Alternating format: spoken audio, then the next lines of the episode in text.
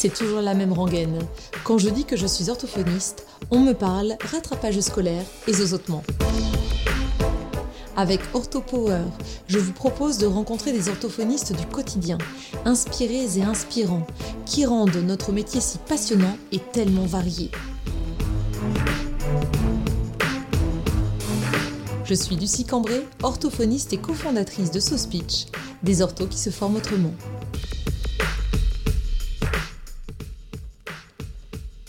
Dans cet épisode, je reçois Jennifer, qui m'a contactée pour un épisode consacré à l'allaitement. On parlera des compétences de communication du nouveau-né, de l'importance de côtoyer des professionnels formés spécifiquement à l'allaitement et des idées reçues qui circulent encore parfois sur le sujet. Bonjour Jennifer. Bonjour Lucie. Je suis ravie de t'accueillir sur euh, le podcast OrthoPower. Alors pour la petite histoire, c'est toi qui m'as contacté pour me parler d'une thématique qui est très proche euh, de l'orthophonie et en même temps pour les personnes non averties ou non sensibilisées, ça pourrait sembler un peu euh, éloigné. c'est la thématique de l'allaitement. Alors, je suis tout à fait ravie que tu nous, en parles aujourd'hui et que tu nous décrives un peu ton parcours, surtout à l'occasion de la, de la Semaine mondiale de l'allaitement, c'est bien ça? Oui, tout à fait. qui aura lieu à quelle date tu peux nous rappeler? Euh, Qui aura lieu, si je dis plus de bêtises, du 16 octobre au 23 octobre. Voilà, donc a priori, euh, l'épisode sera calé pour euh, coïncider avec cette semaine dédiée à l'allaitement. petit hommage à l'allaitement, c'est vrai qu'on en parle de, de, plus en plus, on sait que c'est bon pour les bébés, mais pas seulement au niveau nutritionnel. bien sûr, sans jugement aucun, parce qu'il y a pas mal de mamans qui n'arrivent pas à allaiter ou qui ne peuvent pas allaiter ou qui n'ont pas envie d'allaiter. Donc euh, c'est comme chacune euh, le sent. Aujourd'hui, on, va euh, évoquer le lien qu'il y a entre allaitement et orthophonie. Donc bienvenue à toi, Jennifer. Merci beaucoup, Lucie. Je te remercie aussi d'avoir accepté de, enfin, ce, ce, sujet qui me tient à cœur. Et je te remercie aussi de pouvoir préciser que le but n'est pas de culpabiliser les mamans, les futures mamans, parce que bah, l'allaitement, c'est un sujet, entre guillemets, qui revient un peu à la mode. C'est vrai que bah, entend de plus en plus parler et c'est vraiment chouette parce qu'il y a le nutritif, mais il y a l'attachement. Développement de la sphère orofaciale, mais ça, on aura l'occasion d'en reparler aussi. Et euh, c'est vrai que moi aussi, je ne veux vraiment pas qu'on se dise euh, Ah oui, c'est bien, mais euh, si je ne le fais pas, je suis nulle. Enfin, le but, c'est vraiment pas de culpabiliser les mamans.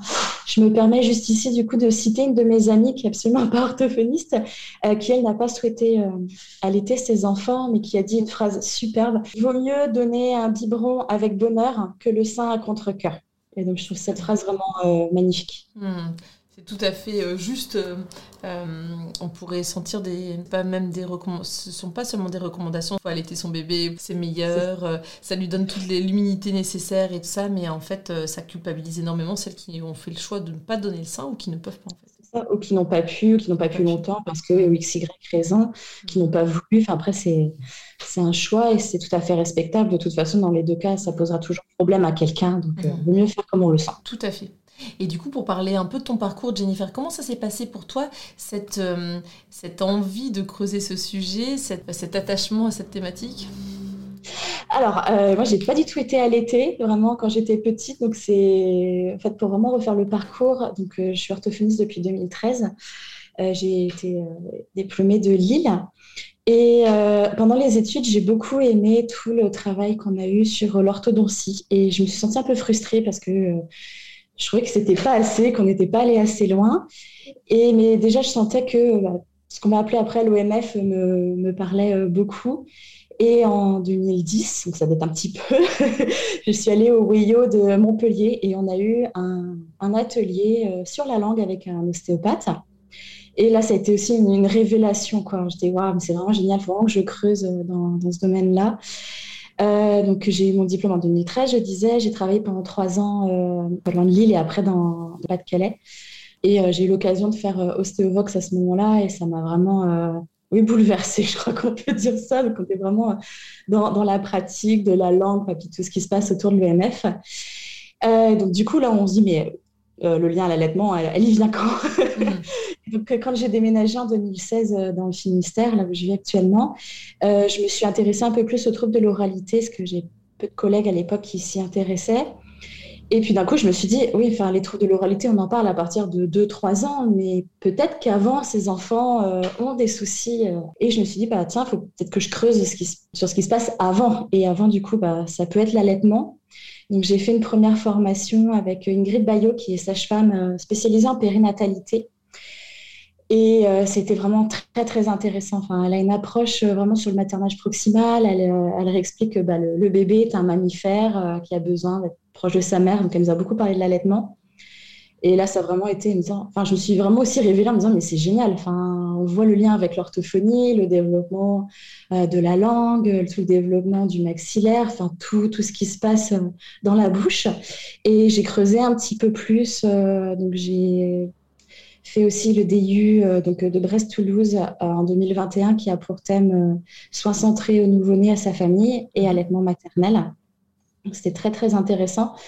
Euh, j'ai vraiment aimé cette formation qui était très complète. Euh, il y avait aussi bah, une part EBP parce que le, Jacques Cizin, du coup, le, coordinateur, euh, insistait vraiment sur le fait qu'il fallait qu'on ait des, sources littéraires et bibliographiques vraiment sûres, certaines, sur les méta-analyses et tout ça. mon seul regret, bah, c'est que bah, vu que c'était la première promotion et que je suis du coup la première et seule orthophoniste à l'avoir fait à cette époque-là, mhm euh, bah, ça parlait pas beaucoup d'orthophonie. C'était mon seul regret, mais je pense que ça, ça, a ouvert des pistes et je sais qu'il y a d'autres collègues qui se sont euh, inscrites euh, dans ce DU. Parce que du coup, euh, les autres professionnels de santé qui assistaient, qui suivaient ce, DU, c'était plutôt des, des, des, puricultrices Il y avait puricultrices, il y avait pédiatres, mhm. il y avait des kinés. Ah oui. Étonnamment, mais enfin, c'est vrai que je me suis dit pourquoi ils sont là, mais peut-être qu'à juste titre, ils se sont dit mais pourquoi l'orthophoniste est là? Euh, Il y avait aussi une éthiopathe, si je dis pas de bêtises, euh, auxiliaire de puriculture, ça on l'a dit, et infirmière qui travaillait en, en néonate hmm. et en maternité. Et c'est une formation euh, qui s'est déroulée à, entre Brest et Toulouse, si, si je comprends Alors, oui, moi la première, euh, on l'a fait du coup, vu qu'on était en temps de Covid, c'était en 2021, donc euh, c'était uniquement euh, via Zoom, mhm. en visio. donc il faisait une année à Toulouse, une année à Brest. Et donc là, donc en 2022, je pense qu'elle se fait à Toulouse, si je ne dis pas de bêtises. D'accord, c'est ça. En tout cas, Jacques Cizin est un ancien, un pédiatre qui a enseigné à Brest et qui a pratiqué à Brest, qui a mis en place euh, différentes euh, méthodes. il a mis en place le NIDCAP, donc c'est vraiment aussi de faire en sorte que les, petits soient euh, bien traités, bien acceptés. Enfin voilà, qu'il y ait toute une démarche autour du, des soins vraiment du nouveau-né, du nouveau-né fragile comme un prématuré par exemple. et donc là, il était à Toulouse. Hmm. Quand il nous a donné les cours. donc ça se déroulait, on avait une semaine de tronc commun. Après, on avait eu une semaine en option, donc c'est soit néonat, soit maternité. Moi, j'ai pris néonat en me disant, bah, on va peut-être parler d'orthophonie, pas trop, mais je pense que ça va, ça va bouger après dans les années suivantes. Et euh, la dernière semaine qu'on a faite, là, on était en présentiel. Bon, c'était même pas une semaine, c'était deux jours, euh, sur euh, l'échelle NBO, donc qu'on appelle aussi l'échelle de Brazelton. Hmm. Et tu disais que finalement, on parlait pas beaucoup d'orthophonie durant ce, ce DU. quels sont les liens que toi tu as pu faire entre ce que tu as appris euh, à l'occasion de cette année de, DU et ta pratique finalement Est-ce qu'il y a des choses que, que tu as apprises euh, ou que tu as approfondies peut-être? Euh, Parce que tu, as, tu disais avoir suivi déjà des formations dans tout ce qui était OMF, oralité. Qu'est-ce que ça a changé dans ta, dans ta façon de voir les choses ou dans, ta pratique quotidienne?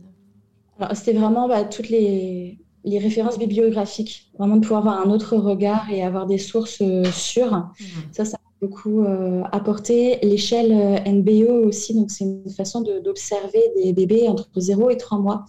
donc après avoir eu le DU, euh, bon, j'étais enceinte au moment du DU, donc quand je suis revenue de mon congé maternité, j'ai contacté les médecins et pédiatres autour de, de, mon cabinet pour dire que j'avais eu ce DU, en quoi ça consistait. Donc j'ai un peu plus de bébés maintenant aussi qui viennent.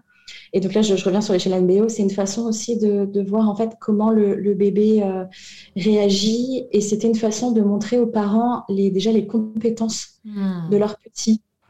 Euh, entre 0 et 3 mois, donc les capacités d'adaptation, les capacités de communication. moi, j'ai trouvé ça vraiment euh, extraordinaire. On avait un, travail à rendre, c'est pas un mémoire, c'était vraiment un, un exercice à faire et à rendre pour le DU.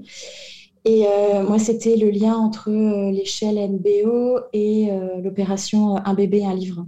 Hmm, on me disait que si, hypothétiquement, cette personne était formée à l'échelle MBO, hmm. euh, lors de l'action Un bébé, un livre, on peut euh, montrer bah, tout de suite les compétences euh, d'un nouveau-né qui a quelques jours aux parents. Quoi intéressant parce que souvent on en parle dans ce podcast, euh, redonner la place aux parents en tant que euh, parents compétents avec son enfant et, voir qu'il y a déjà des compétences en fait euh, qui, qui, sont chez leur bébé, le, chez le nouveau-né entre 0 et 3 mois, c'est hyper intéressant. C'est ça là les vidéos qu'on nous a présentées aussi pendant ces deux jours sur l'échelle NBO. Euh, c'était des vidéos qui se passent aux États-Unis, mais bon, je pense qu'un bébé américain a les mêmes compétences qu'un bébé français, qui a les mêmes compétences qu'un bébé de n'importe quelle autre nationalité. Et ils intervenaient auprès de familles euh, peut-être un peu plus fragiles ou avec des enfants euh, qui, voilà, qui, étaient, qui avaient eu une naissance un petit peu, un peu chahutée. Et ça redonnait vraiment confiance aux parents, leur montrer que bah, leur petit, peut-être que voilà, il pleurait beaucoup, mais c'était une façon d'amener une certaine communication. Et j'ai trouvé ça vraiment extraordinaire que de pouvoir observer un, bébé euh, autrement que euh, cette petite chose qui peut pleurer, remuer, parfois dormir.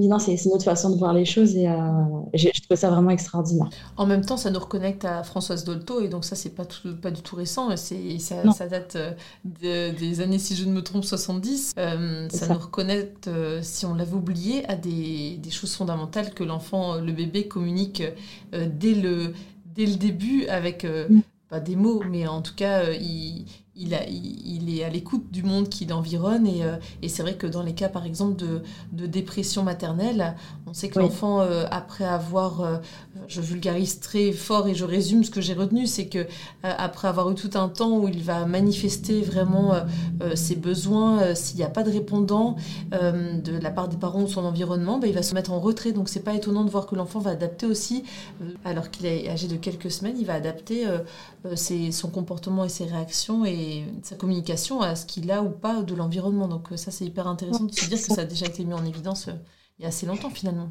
Oui, ben, j'ai un peu plus récent du coup quand euh, j'ai fait la formation d'Ingrid Bayo, c'était sur trois jours. Bon, il y a des choses qui étaient un peu plus techniques parce que c'était vraiment pour viser des, des sages-femmes. Euh, et là, c'était vraiment moi mes premiers pas dans, dans l'allaitement, donc tout ce qui était anatomie du sein. Alors là, à l'époque, ça parlait, mais pas du tout, du tout. J'étais, ah j'essayais de m'accrocher, mais je comprenais rien.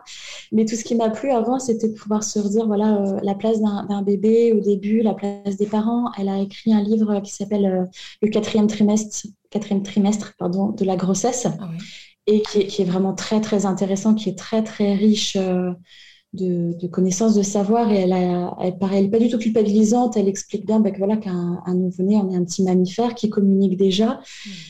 Et sa façon de communiquer qu'il faut avoir, parfois décrypter, mais, euh, mais que voilà, si on veut comprendre encore plus les, les cris, les, intentions du bébé, et encore plus dans le cadre de l'allaitement, ce qu'on appelle mmh. les éveils, il faut que ce petit reste proche de ses parents, encore plus de la maman, parce que si c'est la maman qui allaite, mmh.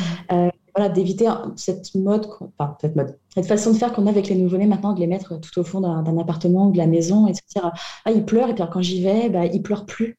Hmm. Sauf que comme elle l'explique, euh, bah, en fait, le cerveau du bébé reste très primitif et que bah, il est persuadé dans son fin fond euh, de son subconscient de, nouveau-né que bah, il est fragile, il est petit, et bah, il ne sait pas faire grand-chose, il n'est pas autonome, et que bah, s'il est loin de ses parents, bah, il va mourir parce qu'il va se faire mm. manger par euh, on ne sait quel mm. prédateur. Donc le bébé n'a pas conscience de ça. Donc dès que ses parents viennent dans la chambre le voir, bah, toutes les pleurs cessent parce qu'ils se sont rassurés, parce qu'ils se disent mm. que ouf, j'ai une chance de ne pas me faire euh, par, euh, par, une bestiole.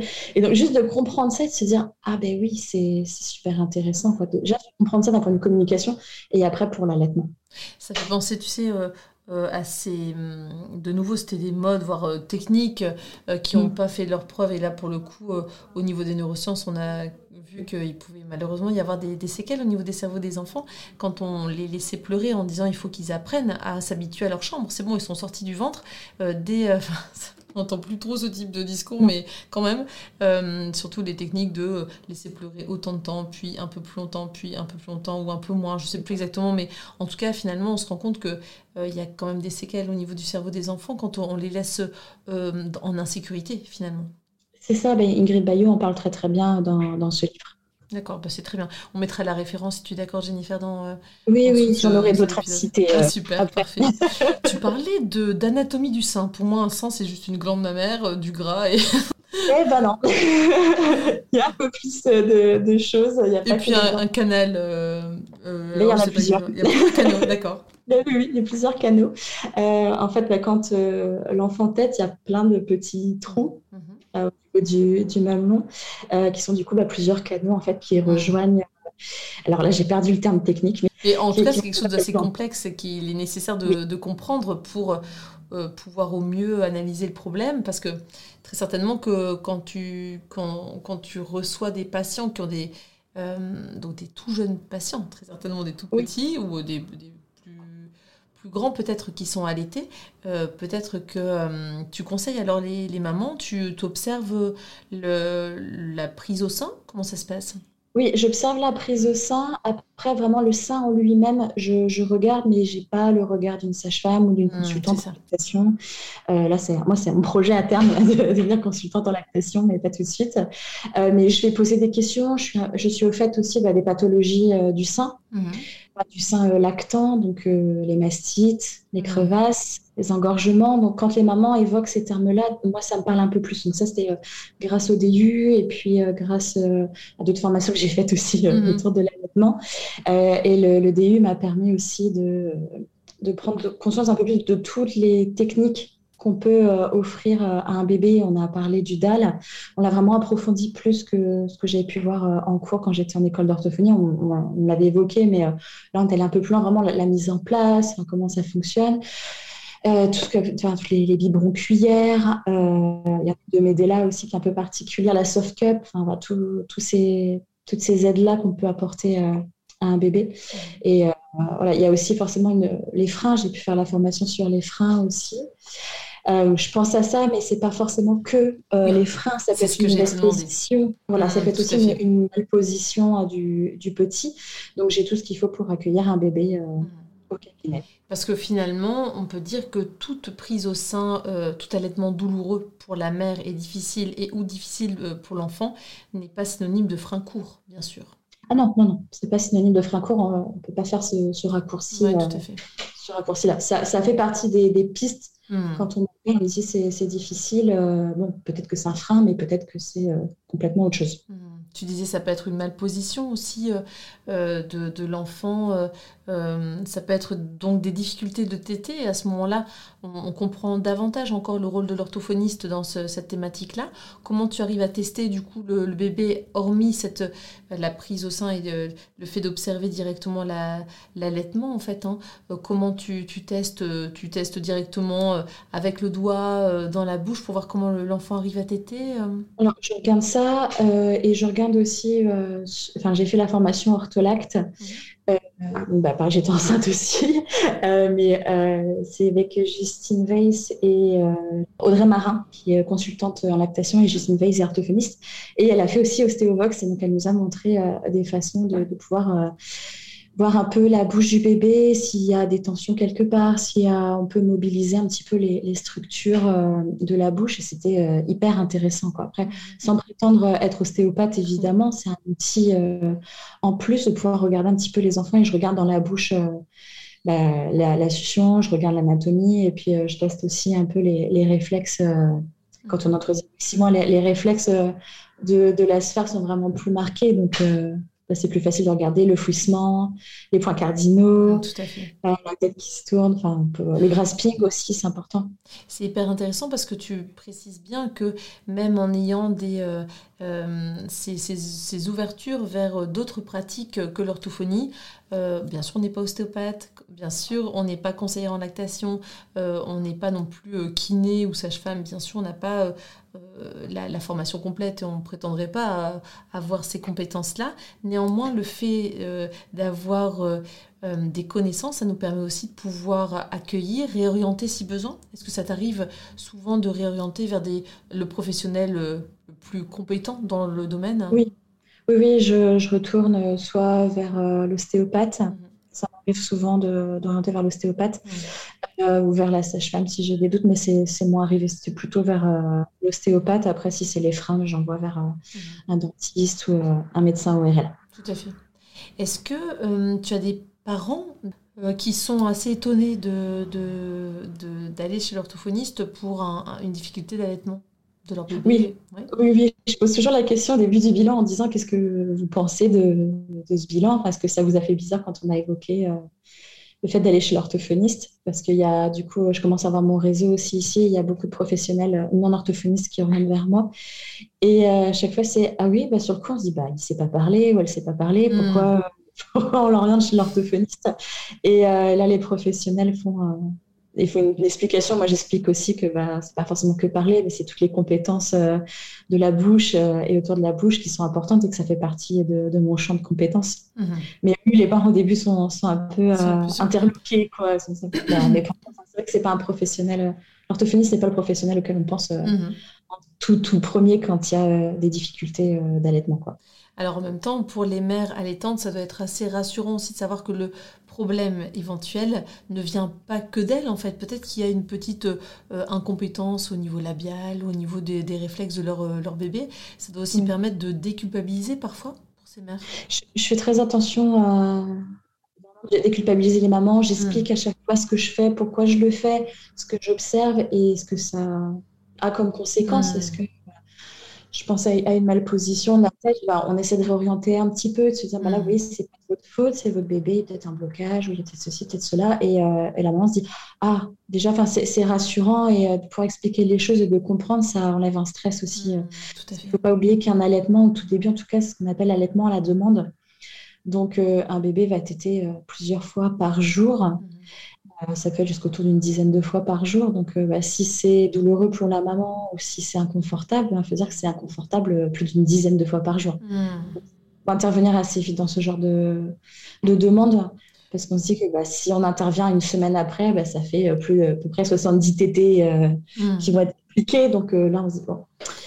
Oui, puis on voit, il n'est pas rare de voir que en fait, finalement, la mère préfère choisir le biberon par, par défaut, en fait, finalement, quand elle, a un projet d'allaitement, mais qui est douloureux, mm. qui est difficile, finalement, euh, si elle voit que ça fonctionne pas, euh, ben, elle va passer davantage au biberon. Je sais pas si tu as observé ça aussi. Euh. Ça, ça m'est arrivé. Le problème, c'est que là, c'est qu'on est dans des cas d'allaitement non soutenus parce qu'elle va faire face à des professionnels qui ne sont pas forcément bien formés à l'allaitement. Ah c'est aussi pour ça que je te remercie encore plus de, de donner la chance de pouvoir intervenir parce que ça me paraît important d'expliquer l'allaitement même après, dans, dans l'attachement, euh, là, grâce au DU, on nous expliquait que ça crée un attachement. Donc l'attachement, c'est le bébé vers ses parents. Donc là, euh, dans notre cas, c'est le bébé vers sa mère. Mais il y a aussi ce qu'on appelle le bonding. Et le bonding, c'est la maman vers son bébé.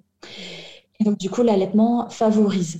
Euh, c'est l'attachement et, le bonding. Évidemment que l'enfant peut quand même s'attacher s'il est au biberon, mais c'est vrai que j'entends encore beaucoup de choses comme bah, c'est une TT, c'est 15 minutes max, c'est à heure fixe, c'est toutes les 3 heures.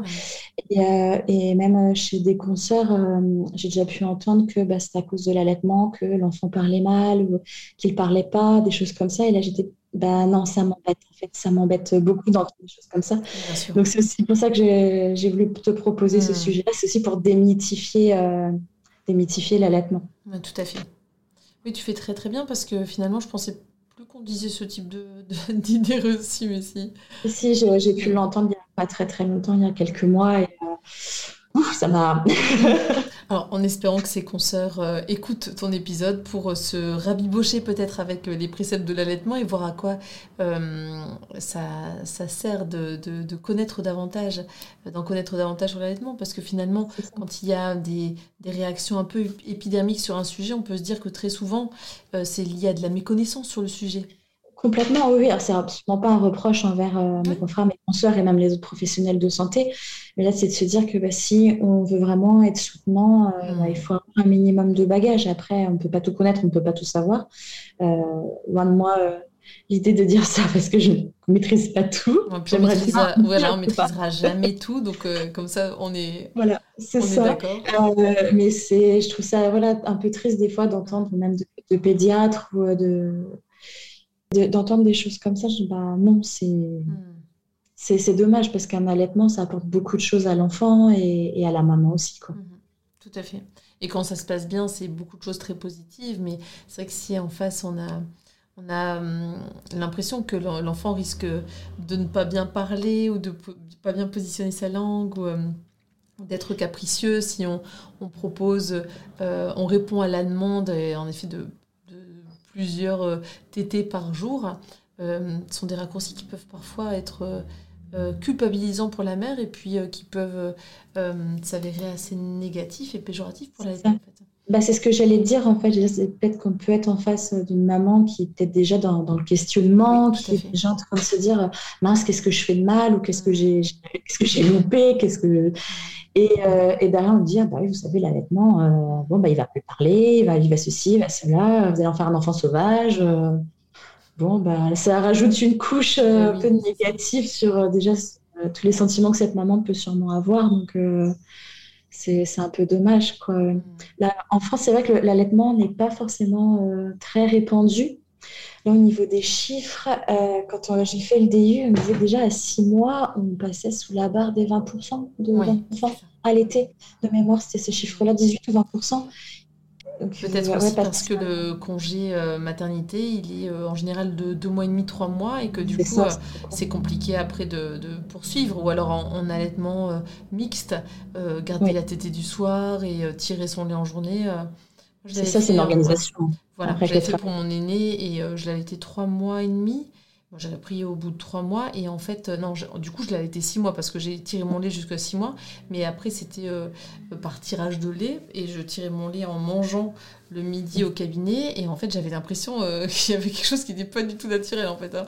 J'exprimais mon lait pendant que, que je mangeais et euh, du coup je congelais mais plus j'exprimais plus je produisais. et donc euh, je donnais à la lait chez Ligue et ça c'était l'effervescence de lait. par contre c'est vrai qu'après j'ai été très fatiguée aussi tu vois parce que cette reprise de travail avec un rythme pareil je pense que dans certains pays peut-être nordiques tu me diras hein, où je pense que le congé maternité est plus long. Il y a davantage de d'occasion de vivre un allaitement, à mon avis, un congé maternité beaucoup plus euh, serein. Je pense que ça, c'est quand même un, euh, des, des, moments euh, hyper précieux qu'on partage avec son enfant, il me semble. C'est vrai que ça aide d'avoir un, long congé. Après, de, de, devoir se réorganiser avec le mode de garde, le travail et rajouter par-dessus pour le fait d'exprimer son C'est une charge mentale. Hein. oui, c'est une charge mentale. Il faut s'organiser. Après, comme on dit, plus, plus l'allaitement est soutenu, plus il continue. C'est pas français la phrase. Oui, mais c'est, on comprend bien, et d'où l'intérêt d'en parler. C'est vrai que plus on, s'y connaît et plus on, mesure déjà l'implication qu'il va y avoir dès le début, bah, plus on est préparé et, moins c'est, difficile en fait. Ça aussi, oui, oui. Et puis de s'entourer bah, des, des bonnes personnes, oui, professionnels compétents, ou, savoir à qui s'adresser. Euh, on a des questions. Quoi. Bah, du coup, alors tu pourrais conseiller, euh, Jennifer, imaginons qu'une une mère allaitant ou euh, s'apprêtant à allaiter après la naissance de son enfant euh, écoute ce podcast, tu conseilles de tout de suite en parler dès les premières difficultés éventuelles, en parler à des conseillers en lactation, éventuellement orthophonistes, même si tu disais, hein, c'est très peu répandu, les orthophonistes qui, sont, qui sont formés en tout cas à l'allaitement. Voilà. Alors, en tout premier lieu, si c'est une, maman qui, qui est enceinte, euh, déjà pouvoir euh, poser ces questions, peut-être mettre un visage et, euh, et, se dire que ces personnes sont formées spécifiquement, en tout cas là je parle pour la Lechilique, sont formées spécifiquement à l'accueil des questions de, de, toutes les mamans, qu'il n'y a pas de questions bêtes. Mmh. Il n'y a que des réponses idiotes, euh, donc qu'elles n'hésitent pas à, contacter. Et puis après, si ça va vraiment pas, généralement, ces personnes bénévoles ont des contacts de médecins ou de professionnels de santé mmh. vers qui orienter. Quoi super. Est-ce que tu aurais en tête d'autres idées reçues concernant l'allaitement, comme tu l'as déjà évoqué, par exemple le fait que euh, au bout de 15 minutes on arrête parce que la tétée prend trop de temps, donc ça c'est non. Autant de tétées par jour, euh, non. Euh, en tout cas, c'est à la demande plutôt. voilà, c'est à la demande, oui. C'est pour ça qu'après, on peut avoir des professionnels de santé qui vont dire Ah, bah, la nuit, il faut qu'il arrête de téter, mmh. parce que à tel âge, euh, ça ne t'aide plus. Ça, il peut y avoir aussi, il y a plein de disparités en fait. Euh, chez les enfants, même à 6 mois, il y en a certains qui savent déjà euh, faire leur nuit. Mmh. J'aime pas cette, cette expression-là quand même, mais bon. Qui, qui, peuvent dormir la même nuit que papa et maman. et ça, ça, fait rêver quand même. Voilà, qui vont faire leur nuit à eux, c'est-à-dire se réveiller mmh. deux, trois, peut-être plusieurs fois par nuit. Mmh. Quoi. Donc, se, se, déculpabiliser là-dessus et c'est-à-dire que bah, chacun son rythme. Il y a des enfants qui vont réussir plus tôt, enfin réussir plus tôt, qui vont ne pas avoir besoin de se réveiller la nuit euh, avant d'autres. Mais ça, on entend encore souvent. C'est vrai. Des besoins particuliers. Euh, enfin, en plus, on peut se dire qu'un peu comme dans les, les pathologies qu'on prend en soin au cabinet d'orthophonie, il y a autant de patients que de pathologies. En fait, finalement, euh, ah. s'il y a des troubles de l'allaitement, des difficultés à l'allaitement, on peut avoir des dizaines de, de, de profils différents, de cas différents. C'est ça peut être difficile de, euh, de généraliser finalement. Oui, non, non, on ne peut pas généraliser. Comme tu dis, ça peut être euh, autant de difficultés que d'enfants euh, et de maman, on dire de diade, maman-enfant.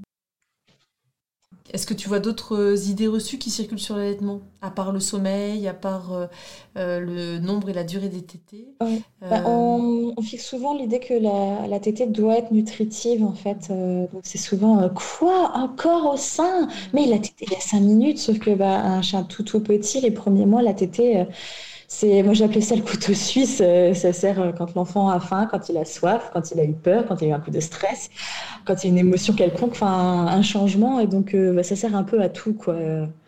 Euh, j'allais encore ma petite et euh, au tout début avec mon mari, on se dit mais c'est génial quoi de se dire euh, à la fin, hop, le sein, à oui. mal, hop, le sein. On a tout à portée de main. Fièvre, voilà, ah, mais c'est ça quoi, c'est dire ils sont là, il n'y a pas de grumeaux, il y a, la bonne température, la bonne. pas des grumeaux seins, bon. non, je fais pas de grumeaux. Non mais j'ai une petite sœur, on a 18 ans d'écart et donc j'ai fait ces biberons à ma petite sœur et oh, les biberons de 2 heures du matin quand t'as pas pensé à préparer la veille ou qu'avec mes parents ne pensaient pas préparer, enfin la veille, le, soir avant de se coucher. Euh, je me souviens de certaines nuits. Euh, alors, euh, oui, quand l'enfant a faim, ouais, c'est ça. Ouais, c'est ça. Puis je revois ma petite soeur qui me braillait dans les oreilles. Moi, j'étais pas tout à fait bien réveillée. Il fallait mettre les bonnes dosettes dans le le bon dosage d'eau, il fallait secouer. Chaque fois, je faisais des grumeaux, ça ne loupait jamais. Donc, je recommençais, elle pleurait encore plus. Oh là là, l'horreur. ouais, donc tu as, un souvenir de grumeaux, je comprends. voilà, un souvenir de grumeaux dans les biberons. Là, je me dis, il n'y a pas de grumeaux possible. Techniquement, il n'y a pas de grumeaux, de grumeaux possible. Donc, euh, donc, ça devrait aller. Quoi. Mais non, je pense que là, au niveau euh, clichés et autres idées un peu arrêtées sur l'allaitement. Il y en a toujours, il y en aura toujours, je pense. Mais euh, Je pense à une idée reçue, ou en tout cas un cliché, c'est que si l'enfant est, euh, est allaité très tard, donc au-delà de deux ans, c'est pas que ça devient problématique, c'est que ça ne sert plus à rien et finalement c'est juste un caprice de l'enfant qui, qui réclame encore la totote ou le sein ou tu vois c'est ça, ou c'est pervers. Ouais, c'est ça. Il y a quelque chose qui est un peu véhiculé après en disant ah, l'enfant marche, c'est un peu bizarre, il réclame le sein, il soulève le t-shirt de sa mère, alors que c'est déjà un petit bonhomme qui va s'apprêter à l'école. Enfin, il y a quand même des, un peu de, de critiques, en effet, un peu malsaines qui on sent que c'est pas, pas tout à fait accepté, même pas du tout. Bah, là, tu vois, tu sens que c'est aussi une méconnaissance parce que quand j'ai fait ortholacte, la, la consultante en lactation me dit, à votre avis, selon notre norme biologique, donc l'espèce humaine, quand est-ce que euh, un enfant devrait arrêter vraiment de téter? Quand est-ce qu'il est vraiment sevré? Et là, bon, on réfléchit, puis il y en a une qui dit bah, peut-être les dents de lait, la perte des dents de lait, et elle dit oui, en fait. Selon ah notre norme biologique, on devrait pouvoir allaiter euh, jusque 6-7 ans, jusqu'à la ah perte des lait. Ah Alors, moi, je me suis dit, ça fait grand quand même. Après, téter ne veut pas dire téter la demande comme un, tout tout petit. Euh, voilà, c'est des enfants qui sont diversifiés, qui vont peut-être avoir besoin de téter le matin, au, réveil, c'est le moment câlin avec maman, ou, le soir pour s'endormir, quoi. Mais euh, c'est vrai qu'on a cette idée-là de se dire à l'été, c'est euh, tout le temps encore à la demande, sauf que la demande, c'est vraiment une période assez, euh, restreinte avant la diversification alimentaire. Oui, tout à fait. Bah, heureusement, parce que sinon, jusqu'à 6-7 ans, mais. bah là, Et est-ce qu'il y a des pays où euh, les femmes allaient jusqu'à 6-7 ans? J'ai jamais vu ça. Si? J'ai jamais vu non plus. Après, je n'ai pas creusé ce sujet-là aussi, mais selon notre norme biologique, en tant qu'espèce mammifère, on, pourrait allaiter, nos enfants pourraient allaiter jusqu'à 6-7 ans. Après, comme on le dit au début, bah, on peut se dire que 6-7 ans, ça fait grand, qu'il n'y a peut-être plus besoin, peut-être que... Euh, Finalement, c'est la réaction euh, que je, critiquais juste avant, que j'ai maintenant en me disant 6-7 ans... Euh, tu vois, c'est rigolo comme quoi les, les, injonctions sociétales et les, les, images, elles sont quand même, quand même là. Mais euh, après, c'est vrai que bien sûr que l'enfant qui est allaité jusqu'à 2 ans, 3 ans, euh, on espère qu'il aura goûté autre chose, qu'il aura mangé, euh, mastiqué, qu'il aura développé ses compétences oro-myofasciales. Est-ce que c'est déjà arrivé qu'un qu'un enfant que tu vois en consultation soit assez grand finalement, grand Mm. c'est-à-dire vers deux ans, trois ans, et n'est connu que le sein. Est-ce que ça arrive ça? Non, j'ai pas, eu- j'ai pas eu ce cas de figure-là. Après, je, je pensais reprendre même mes dossiers de patients et, Oui. et revoir euh, parmi ceux qui ont des troubles de l'oralité, qui a été allaité et Ah, combien de intéressant. temps, et qui n'a pas été allaité euh, Mm. pour recreuser un peu cette, euh, cette question-là. Je me disais, Mm. ça pourrait être intéressant d'être un sujet de mémoire, je sais pas. Ah ouais, ça peut être chouette Ça ça. pourrait être, euh, ça pourrait être intéressant de faire des, une étude un peu comparative. Tout à fait. Parce que là, pendant le il nous avait parlé d'une étude aussi, euh, comme quoi les enfants allaités avaient moins de difficultés à accepter les légumes Ah et d'autres textures. Alors, ça ne peut pas dire que tous les enfants allaités Bien vont adorer les légumes, mais vu qu'on sait que le, le lait maternel a euh, des goûts, des odeurs différentes, et ben, la diversification à peut se passer de manière un peu plus euh, facile. Et c'est ce que tu disais, euh, déjà, il n'y a pas de grumeaux, mais en plus, Oui. euh, si euh, le lait a le goût de ce que la mère a mangé, mais c'est canon. Moi, je me Mm. disais, mais là, j'ai mangé ça, ça, donc potentiellement, je transmets dans mon lait un peu de ce goût de... c'est c'est hyper intéressant. C'est ça, Ouais. ouais, ouais. Et j'avais appris lors de la hum, formation de Catherine Senez, euh, je Mhm. trouvais ça vraiment génial, c'est qu'en fait, dans la, la tétée, le, les tout premiers euh, moments, l'enfant, tu me corriges hein, si je me trompe, euh, le bébé reçoit ou l'enfant reçoit euh, dans la tétée euh, tout ce qui est plutôt appétant, tout ce qui est sucré euh, pour le, le, le- Enfin, bien sûr, le sucre, c'est du sucre Oui. naturel, mais en tout cas de, du lait maternel, euh, pour qu'il ait envie de continuer à téter. Et puis ensuite, ce sont davantage les lipides qui arrivent, les, les matières grasses qui vont davantage euh, lui euh, le rassasier finalement. Mais, euh, mais ce qui était intéressant, c'est qu'elle disait que finalement, ce qui va toujours nous mettre en, en appétit, ça va être plutôt ce qui est plutôt sucré, de saveur sucrée. Mhm. Et ensuite, c'est euh, les matières grasses qui arrivent. Est-ce que tu as vu ça aussi en, en DU Je peux aller même un peu plus loin, c'est au tout début, c'est vraiment plus euh, à queue, c'est vraiment plus de l'eau, c'est pour euh, réhydrater le, Ah, le ça- bébé au ouais. tout début. Euh, après, oui, il me semble qu'il y a tout ce qui va être un peu plus sucré qui va apparaître et le, le gras, euh, enfin vraiment ce qui est un peu plus lourd, Oui. va arriver en, en fin de, de, de tétée. Enfin, de tétée. Oui. En, en tétée un peu plus avancée, quoi. Mais c'est intéressant parce que tu vois, ça permet de réhydrater tout de suite euh, le bébé en fait. hein. Est-ce que c'est pour cela que quand on allait, en tout cas moi c'était recta, à chaque fois j'avais une soif intense. Dès que Oui. je mettais mon enfant au, au sein, euh, eh ben j'avais une envie, mais c'était irré- enfin, irrépressible. Il fallait que je boive tout de suite alors que j'avais peut-être bu euh, Bah, en quelques fait, minutes avant. euh, ouais. c'est même pas euh, parce que c'est le, le lot, entre guillemets, Oui. qui arrive au tout début, c'est parce que c'est au niveau des hormones qui sont euh, déclenchées dans l'allaitement. Donc, il y a l'ocytocine et c'est ça qui donne soif. Ah d'accord, c'est ça. C'est l'ocytocine qui donne soif vraiment au tout début. On le ressent un tout petit peu moins avec euh, un, un allaitement euh, plus long, mais Mhm. euh, oui, c'est l'ocytocine. Et ocytocine, il faut vraiment insister a des mamans allaitantes, le verre d'eau, la tisane. Ouais, tout à fait, c'est ça. Mais quand on le sait, après on, s'équipe. Voilà, on s'équipe. On a toujours voilà. de l'eau à côté de ça. Voilà. C'est ça. Ah oui, non, mais oui, oui, c'est physiologique. Ouais. C'est l'ocytocine qui, qui déclenche ça. Ah, Bon, bah, je comprends euh, des années après euh, mes allaitements. Merci Jennifer. Euh, Est-ce que tu as d'autres références bibliographiques à nous proposer pour les personnes qui auraient vraiment envie, comme mes copines, qui auraient vraiment envie de creuser le, le sujet? Oui, alors il y en a un, bon, ça va peut-être pas servir pour tes copines, mais je pense qu'il est vraiment pour le tout venant, mais qui Oui. est vraiment génial. C'est le guide de l'allaitement très illustré. Euh, qu'il faut mettre, je pense, entre toutes les mains, euh, les, les coparents, euh, les futures mamans allaitantes. vraiment, ça explique bah, les, les difficultés de, de- du sein, enfin, le, le sein, les pathologies du sein, comment y remédier, bah, ce qui se passe dans le corps quand on allaite, euh, l'allaitement un peu plus long. Puis il est illustré, il est très très bien illustré, il- et puis il va à l'essentiel. En fait, il est vulgarisé aussi, donc il est, puis il est assez drôle en soi. Donc, euh, il est, il est vraiment super bien fait. J'ai plus l'auteur, mais euh, le guide de l'allaitement très illustré, il est, il est vraiment super. Euh, après, il y a celui que j'ai vu en DU. Alors, c'est un pavé, hein, vraiment, lui, c'est la biologie de l'allaitement maternel. Ah oui. Pareil, j'ai plus les, les auteurs en, en on tête. pourra trouver ça sur Internet. on peut le façon, retrouver. hein, Ah oui, à oui, fait. oui, mais c'est c'est un sacré pavé. Après, il y a aussi bah, Suzanne Colson sur son livre L'allaitement instinctif.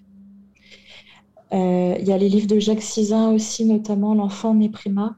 Mhm. Et, euh, et puis dans le, le Nourrisson, c'est un numéro de rééducation orthophonique euh, qui est sorti en septembre l'année dernière. Mhm. J'ai plus numéro en tête. Alors, sur l'allaitement, en soi, il n'y aura pas vraiment de choses, même s'il y a un article de, de Justine Weiss et euh, d'Audrey Marin dedans. Mais en tout cas, c'est vraiment tout ce qui se passe sur le nourrisson et, et il, est très, très intéressant. Génial, parfait. Avec tout ça, on a de, la lecture sur le sujet. Il y a la lecture, oui. Après, en, site internet, il ne faut pas hésiter à consulter le, le CREFAM, qui est le Centre de recherche, d'évaluation et de formation de l'allaitement maternel.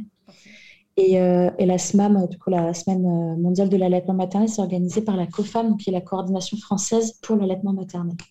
Super. Euh, il existe encore des, des, réticences ou des remarques, parfois des regards sur les, les, femmes qui allaitent en public. Mhm. Est-ce que tu as des données par rapport à ça Est-ce que les choses bougent? Les choses bougent grâce aux réseaux sociaux, notamment sur Instagram. Il y a beaucoup de pages il y en a tellement, je crois que je pourrais même pas toutes les citer, qui sont pour euh, l'allaitement maternel, tout en voilà, ne, ne, voulant pas culpabiliser les, les mamans non allaitantes. Qui, qui, prônent vraiment le fait que bah oui on peut allaiter euh, dans l'espace public et pas en public j'insiste sur euh, cette, cette expression et qu'on peut allaiter un enfant d'un an deux ans mais après bon, le temps que toutes les mentalités bougent c'est un peu plus dur. Il n'y a, pas très très longtemps, euh, j'ai fait les courses avec euh, ma petite, donc il va avoir 13 euh, mois dans une dizaine de jours. Et, et donc bah, là, je l'ai mise dans le caddie. Et puis bah, maintenant, elle, elle tape, elle tapote sur hmm. ma poitrine pour me faire comprendre. Et je dis, bah oui, bon, bah, c'est l'heure. Donc bah, j'avais un t-shirt d'allaitement, donc je l'ai ouvert et puis je, me suis penchée vers elle. Donc je faisais comme en sorte que bah, personne ne voit ma poitrine. Il y en a plein qui ont compris ce qui se passait. Il y avait plein de regards réprobateurs. Je dis, bon, le temps que ça évolue, alors à chaque fois, ce que je dis, c'est euh, et si c'était un biberon? J'avais sorti Est-ce qu'on m'aurait regardé comme ça? Est-ce que quelqu'un aurait fait une réflexion? Est-ce que. Hmm. Euh, enfin voilà. Et donc, je, remets en parallèle ça et c'est ce, ce, que je conseille pardon, aussi à, à, d'autres mamans. Euh, parce que je, je, je, participe aussi aux réunions de la Leche League. Hmm à Quimper. Et euh, du coup, c'est ce que je dis, c'est voilà, c'est de, se remettre un peu dans, le contexte. Pourquoi ce serait mal vu de donner le sein alors que c'est euh, tout aussi nourricier ou tout aussi consolant? Enfin, c'est vraiment un acte naturel. Et voilà, pourquoi on, me regarderait moins bien? Parce que c'est un sein que si c'était un biberon. Et de, de pouvoir faire ce parallèle-là, déjà, ça Mhm. apaise un peu, je trouve. Et, oui, tout à fait. Ça permet de, se déculpabiliser un petit peu aussi, parce que bah, mine de rien, on se dit, oh, mince, euh, bah, je monte mes nichons.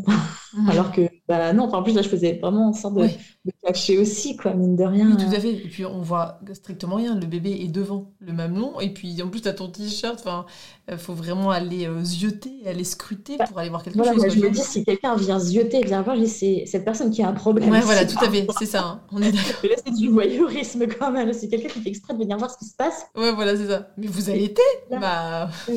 Bah, visiblement, oui, mais euh, tu le voir de très près. Donc... Euh.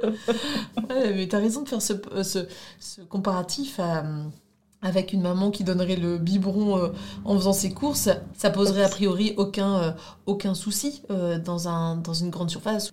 C'est ça. un biberon de lait, ou, enfin d'eau, pardon, une, une, petite tasse, peu importe, mais quelque chose qui réhydrate son bébé qui visiblement en a besoin. Quoi, et... Donc, ouais, sur le coup, j'étais pas très très bien. Puis après, je me dis, bah zut, euh, non, je fais rien de mal. Euh, ouais, t'as raison. Voilà. C'est bien aussi de, de, se dire qu'on a qu'on est dans le bon et qu'on est dans le vrai et, qu'on et que là, on n'est pas en train de d'exagérer en, en, allaitant son enfant comme si on lui donnait un biberon finalement dans, oui, voilà. quand on fait ses courses. Tout à fait. Est-ce que tu aurais des anecdotes de patients ou d'impatients, peut-être, euh, Jennifer, euh, que tu aurais reçues pour cette, euh, cette thématique de l'allaitement, des difficultés d'allaitement? Oui, c'était mon tout premier patient que j'ai reçu après avoir fait la formation d'Ingrid Bayot. Donc j'ai vite été mise dans le bain. du coup, c'était un, petit de six mois. Et, sa maman était vraiment bah, dans la culpabilisation, en fait, elle a fait plein de professionnels de santé et tout le monde était Oh, mais donnez-lui un biberon, euh, oh, c'est vous qui exagérez. Euh. Euh, et, donc là, on a remis les choses à plat avec cette maman et j'ai fait attention de, de, pouvoir la valoriser et de dire que bah, avait frappé à toutes les portes possibles et qu'après, bah, les conseils qu'elle a reçus, c'était pas de sa faute s'ils n'étaient pas forcément adaptés. Et, donc, c'est un petit, lui, justement, qui avait un frein et donc personne ne l'avait vu. Donc, euh, on, a, on a travaillé dessus avec, euh, avec cette maman pour l'accompagner après vers euh, la frénectomie. Mais finalement, il n'y a, pas eu, il a pas eu besoin de frénectomie après, mais c'était un, un, suivi très, très intéressant là, quand elle, m'a dit c'est pour l'allaitement. Oh, mon Dieu, allez, je, sais de la, de la, théorie, il va falloir mettre en pratique. Allez, mais c'est bien parce qu'au moins, tu n'as pas eu besoin de, de t'y remettre après plusieurs mois. Parce que ça, c'est le petit risque quand on, on, se forme à quelque chose et on n'a pas forcément de patients euh, euh, avec lesquels appliquer euh, tout ce qu'on a appris. Et quand il n'y a pas la pratique directe, comme en thérapie manuelle, tu l'évoquais, si on n'a pas de, de, de, patients à avoir sous la main pour, mm. pour mettre en pratique, on oublie très vite. Alors du coup, là, c'était une chance finalement que, que tu aies ce, ce patient si rapidement. Ah oui, ah là c'était rangé. On a revu un tout petit peu la position, mais globalement, cette maman, euh, elle, se débrouillait bien, mais il y avait cette histoire de, de frein et personne ne l'avait évoqué. Donc là, quand on parlait tu vois, de, de déculpabiliser les mamans, je dis, mais en fait, c'est pas de votre faute. Enfin, c'est de la faute de personne. C'est pas de la faute de votre petit. C'est pas vous qui avez mal fabriqué votre mm. petit. C'est pas vous qui vous faisiez mal les choses. Euh, c'est comme ça, votre petit s'est construit comme ça, et puis ben, on va faire en sorte de pouvoir l'accompagner le plus sereinement possible. Mm. Et ça a vraiment été un, un déclic aussi. Euh, et dans, dans, ma pratique orthophonique et euh, dans l'accompagnement des mamans, dire euh, comment essayer de bien dire les choses. Euh, oui, tout à fait. Le, voilà, en arrondissant aussi un peu les angles, mais en disant les choses aussi. Quoi. Mais oui, parce qu'en plus, on est dans cette période de postpartum euh, qui n'est euh, pas forcément évidente au niveau des émotions, au niveau, de, au niveau hormonal, puis réorganisation de, de, la vie de famille avec un petit être qui vient d'arriver, tout le monde reprend sa place ou euh, gagne une nouvelle place en fonction des, des aînés. Et donc c'est pas évident et il peut y avoir des paroles un peu balancées comme ça, même de notre part, hein, en tant qu'orthophoniste, ça va avoir un impact terrible quand même. Bah, là, je sentais un peu cette maman, pas démoralisée, mais vraiment même détruite, ce serait un peu exagéré aussi, mais, mais vraiment pas sereine et pas confiante euh, dans, dans, ses compétences de maman. C'était son premier, elle tenait vraiment à cœur euh, à son allaitement, c'était vraiment son projet, elle voulait vraiment aller le, le plus loin possible. Donc euh, non, ça a été tout un, enfin, tout, enfin, tout un, un, parcours, quoi. On s'est pas vu longtemps, mais, euh, mais ouais, ouais, elle m'a vraiment marqué, cette maman, quand je suis entrée à la maison. J'étais, ah, mais j'adore! En fait, j'étais vraiment trop, trop contente d'avoir fait, cette formation. Je, je veux vraiment creuser parce que je trouvais qu'il me manquait des choses, quoi. Et, et, là, je sens que je vais encore creuser l'allaitement aussi, puis plus le lien avec euh, la, la thérapie euh, fonctionnelle et, euh, et les, les TOA. Et justement, on sait que c'est beaucoup puissant d'allaiter, enfin en tout cas de, de sucer et d'extraire le lait du, du sein. Ça demande une certaine puissance euh, au bébé qui parfois en manque et donc c'est pour ça que le biberon est plus facile pour lui. Euh... Ça. Mhm. Bah, le bébé est un peu plus acteur euh, sur euh, l'allaitement enfin, être acteur dans, dans, sa prise de lait euh, au sein qu'au biberon. Après, il y a la façon aussi, c'est au biberon, maintenant, on dit vraiment de, de tenir le bébé presque assis mm -hmm. et de mettre le biberon le plus à l'horizontale possible. D'accord pour que ce soit au bébé qui tire vraiment au biberon le, le lait. Ça ne tombe pas dans le, dans le voilà. bec euh, comme ça. Voilà, cru dans, dans, le bec comme ça. Donc, euh, non, j'ai pas de données, en tout cas, euh, de malposition linguale. Mmh. Généralement, non, on dit plus que l'allaitement euh, va donner plus de force, en tout ouais, cas, tout dans les gustateurs, va aider au mmh. développement mmh. du, du, maxillaire, euh, la tonification de la langue. Euh, il y a... Non, non, j'ai jamais, même dans le DU, nous a bien dit tous les, les bienfaits de l'allaitement oui, sur le développement aussi, hein. de, la, de la sphère euh, orofaciale. Oui, de, du palais, parce que comme il y a ah, un oui, mouvement palais, qui se fait... Même la, la, mandibule aussi, parce que tu as, as, toute une traction mmh. qui la, vu que c'est la langue aussi qui vient vraiment en coupe chercher le sein, et puis on sait bah, tous les attachements euh, musculaires de la langue sur la mandibule, c'est ça a une croissance mmh. plus harmonieuse euh, qui se fait avec, euh, avec l'allaitement. Très bien. Super. Bon, eh bien, euh, ce sont en effet des, des, sujets de mémoire à creuser. Peut-être que tu auras, après cet épisode, euh, des demandes d'étudiants euh, qui voudront te contacter, Jennifer, pour, pour leur mémoire, parce que c'est vrai qu'il y, y, a des choses à, à, aller creuser et ça serait hyper intéressant d'avoir des données récentes en fonction des domaines qui, qui, émergent depuis quelques années en orthophonie, tous les troubles oui. romiofonctionnels, les troubles de l'oralité. et donc, euh, Qu'en est-il de l'allaitement par rapport à ces deux domaines-là? Ça peut être hyper intéressant oui, en effet. Tout à fait. Bah, je, je suis preneuse. Cool. Je transmettrai je... tes coordonnées si je reçois ah, des, des, messages. si, si. J'étais partie sur un, co-encadrage de mémoire euh, à Montpellier sur l'allaitement et puis finalement, euh, l'étudiant trouvait plus simple que ce soit déjà sa, la première directrice de mémoire qu'elle avait, qui continue euh, le, vraiment d'encadrer. Mmh. Et elle m'a dit que voilà, si moi je voulais continuer à suivre d'un peu plus loin, parce que forcément de, Quimper à, Montpellier, ça fait une petite trotte, c'est un peu plus difficile.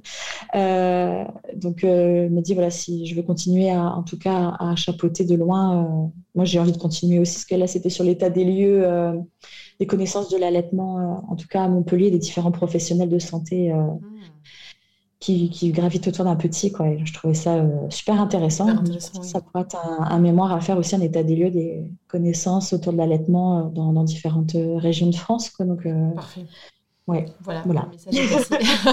le message est passé.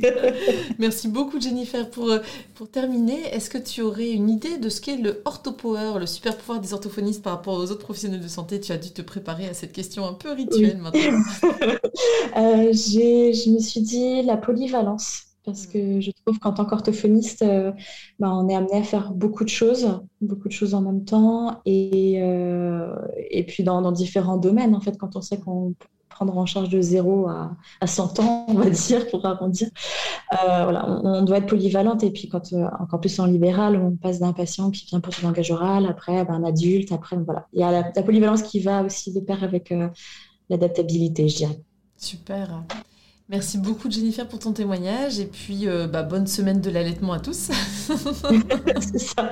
Merci beaucoup Lucie, merci pour ce beau moment et puis merci d'avoir accepté qu'on puisse discuter voilà, d'allaitement. Avec plaisir. Bonne continuation, Jennifer. Merci beaucoup, Lucie, à toi aussi. Au revoir. Voilà, j'espère que ce nouvel épisode d'OrthoPower vous a plu. Si c'est le cas, je vous invite à vous abonner sur votre plateforme de podcast favorite, d'y laisser un commentaire et une note 5 étoiles pour que notre métier soit connu et reconnu.